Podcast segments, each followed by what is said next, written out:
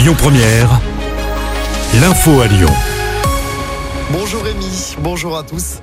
Pas plus de 1,99€ le litre de carburant Total Energy s'engage à prolonger le plafonnement de ses prix dans les stations-service. Cette mesure devait se terminer à la fin de l'année. Les prix des carburants seront plafonnés tant que les prix resteront élevés. C'est ce qu'annonce Total Energy ce matin. La ministre de la Transition énergétique Agnès Pannier-Runacher reçoit les distributeurs ce mardi pour leur demander de faire des efforts.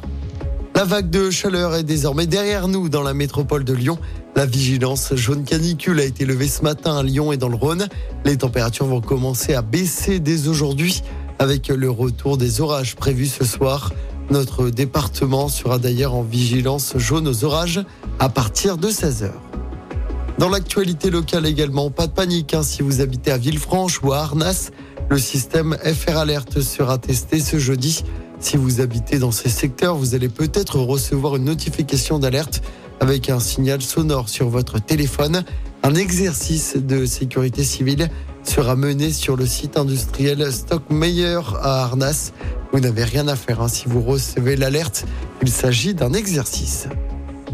Et puis une nouvelle version de l'examen du code de la route à partir d'aujourd'hui. Les plus de 1000 questions ont toutes été revues. Elles deviennent plus claires, plus intelligibles et plus adaptées aux nouveaux usagers de la route, comme ceux de trottinettes par exemple.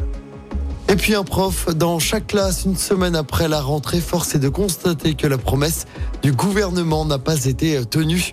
Il manque au moins un enseignant dans la moitié des collèges et lycées, d'après le SNES FSU. On passe au sport en football après le départ officiel de Laurent Blanc hier. Gennaro Gattuso pourrait devenir le futur entraîneur de l'OL. En attendant, l'intérim est assuré par Jean-François Vullier.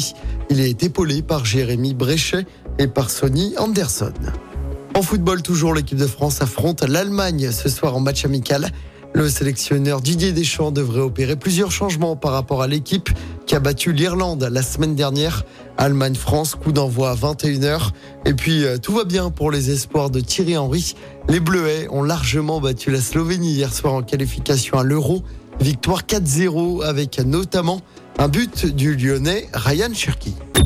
Écoutez votre radio Lyon Première en direct sur l'application Lyon Première, lyonpremière.fr et bien sûr à Lyon sur 90.2 FM et en DAB+.